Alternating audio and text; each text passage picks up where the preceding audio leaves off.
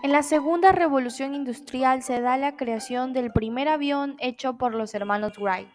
Ellos tomaron en cuenta mucho la física con su creación, comenzando por peso, gravedad, sustentación, empuje y resistencia.